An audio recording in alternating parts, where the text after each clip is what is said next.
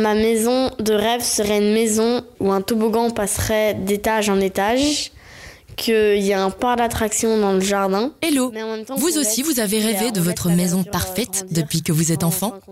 Mais quand il s'agit de concrétiser tout ça, c'est beaucoup moins marrant.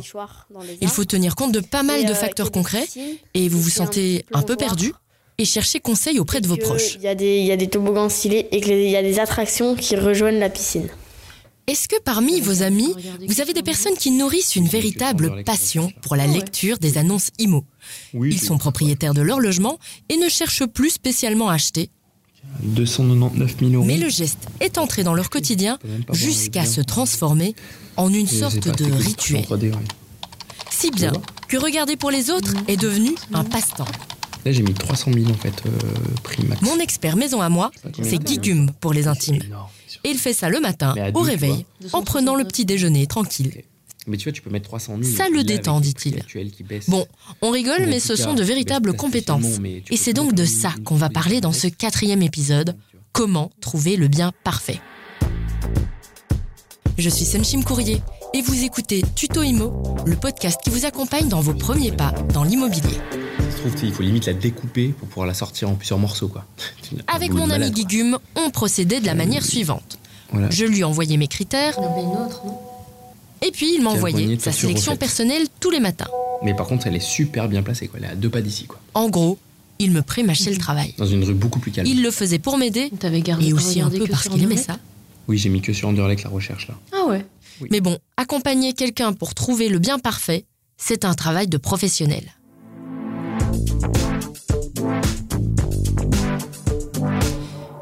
Jonathan Femme est à la tête de plusieurs agences immobilières à Bruxelles et ce genre de conseils, il en donne tous les jours à ses clients et à ses proches. Pour eux, il opère exactement comme Guigume, c'est-à-dire via WhatsApp. Comme quoi mon ami pourrait se reconvertir s'il le voulait. Tout d'abord, neuf ou ancien? Je vais laisser un vocal à Jonathan et j'attends sa réponse. Bonjour Jonathan, Euh, qu'est-ce que tu conseillerais à une personne lambda qui part vraiment de zéro et qui n'a aucune idée précise euh, de ce qu'elle a envie d'acheter, de ce qu'elle peut acheter? Neuf ou ancien? Ah, bonne question. Salut Son. Écoute, euh, j'espère que tu vas bien. Alors, la première question que tu dois te poser, c'est d'abord un petit peu en fonction de ton budget. Je sais pas à quel point tu as mis des finances de côté, donc ça c'est c'est la première question hyper importante et ça y a que toi qui peux le voir. Ensuite, en fonction de, de tes capacités financières, tu as deux choix. Soit tu vas vers du neuf et donc tu sais que tu as les meilleures performances énergétiques, que tout est bien fait. Ça coûte un peu plus cher généralement, mais au moins t'as pas de tracas et euh, généralement ce sont des promoteurs qui font les choses correctement, qui doivent répondre à certaines euh, réglementations et donc tout est nickel ou bien tu diriges vers l'ancien. Alors l'ancien, l'avantage c'est que il y a généralement plus de charme. Tu peux acheter euh, souvent des maisons, des appartements. Tu peux avoir un- une plus large palette de choix. Et tu peux commencer à faire les travaux de rénovation toi-même. Tu as pas mal de primes aussi pour ça dans les différentes régions qui peuvent t'aider à améliorer les performances énergétiques de, de- de ce que tu as acheté. Et euh, tu peux le faire à ta sauce. Et ça coûte moins cher à la fin. Donc si je te comprends, euh, si ce n'est pas un problème euh, financier, disons, à ce moment-là, est-ce qu'il vaut mieux se tourner vers, vers le neuf? En fait, si tu veux, le neuf, c'est plus facile.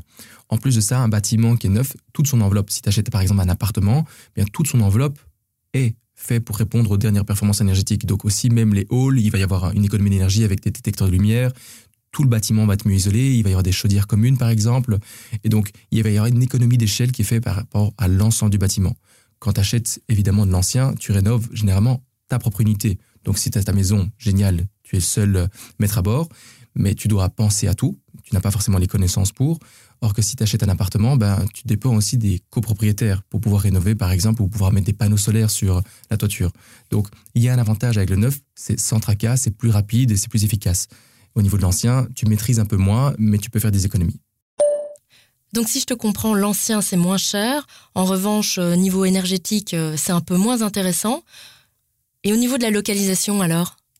Ah, la localisation, c'est-à-dire que l'ancien, tu as un peu le choix partout. Or que dans le neuf, eh bien, souvent, c'est un projet immobilier que les promoteurs construisent. Et donc, maintenant, pour trouver des terrains pour les promoteurs, c'est de plus en plus difficile. Donc, soit ils font des rénovations, soit ils arrivent à trouver des terrains euh, sur lesquels construire.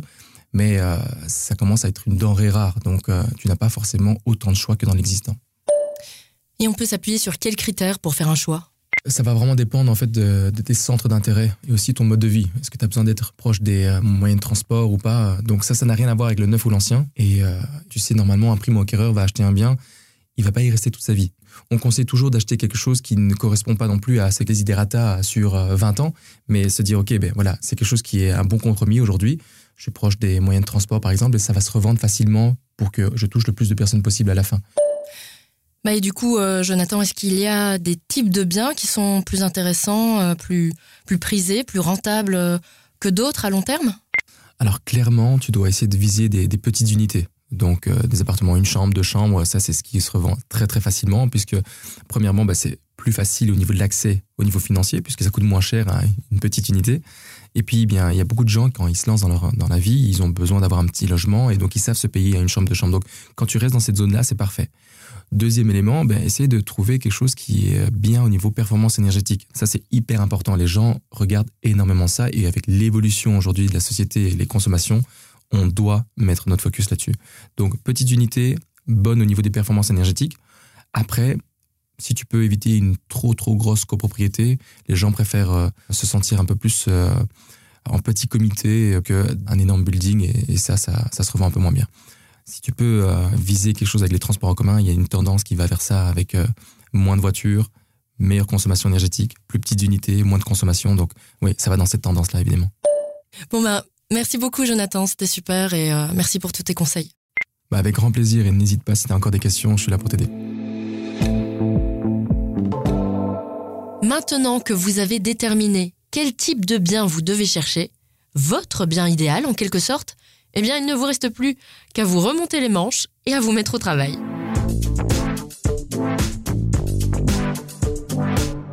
La recherche d'un bien peut s'effectuer de différentes manières. Sur Internet, via des annonces immobilières en ligne, et dans ce cas, c'est vrai que le mieux, c'est de faire comme mon ami Guigume et se créer une alerte. Bon, c'est vrai que vous êtes nombreux à pouvoir voir cette annonce, mais bon, ça peut marcher. Entre nous, moi c'est finalement comme ça que j'ai trouvé la perle rare mais je suis aussi passée par les agences IMO.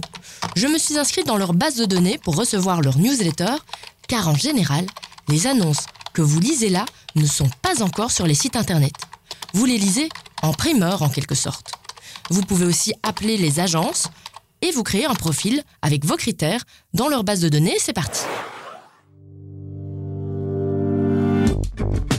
En réalité, j'ai envisagé beaucoup d'autres scénarios. Je suis notamment passée par un chasseur de biens immobiliers sur les conseils d'une amie qui connaissait le chasseur en question. L'idée, c'était de gagner du temps et de l'argent pour dénicher des trésors qui ne seraient pas forcément sur les sites habituels. Et manifestement, en Belgique, nous sommes de plus en plus nombreux et nombreuses à faire appel à ce type de service. Première question, qu'est-ce qu'un chasseur d'appartement exactement?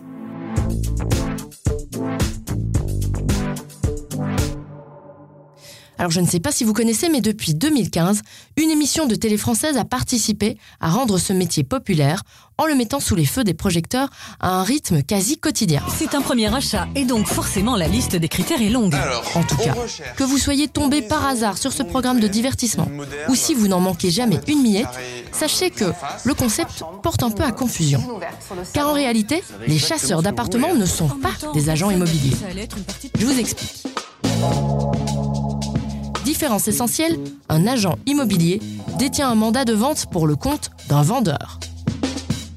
A l'inverse, le chasseur dispose d'un mandat de recherche pour le compte d'un acheteur. Vous voilà averti. Ensuite, on peut se demander comment un chasseur de biens immobiliers est rémunéré, et là, je vous laisse écouter Isa, ma collègue, la spécialiste IMO de l'écho. Eh bien, forcément, si tu veux avoir un professionnel de l'immobilier qui roule pour toi et pas pour le vendeur, tu vas devoir le payer. En fait, sa rémunération, c'est en général un pourcentage du prix d'achat, mais assorti d'un forfait euh, minimum. Et vu que le chasseur va aussi en général négocier le prix pour toi, il va parfois prendre en fait une, euh, commission sur l'économie qu'il t'a fait réaliser en négociant le prix. Mais ça a un coût. Euh, mes souvenirs, c'est quand même entre 4 et 7% du prix d'achat. Donc, euh, si déjà t'es ric-rac en termes d'apport de départ, je ne sais pas si tu vas te payer le luxe d'un chasseur immobilier, mais c'est une option.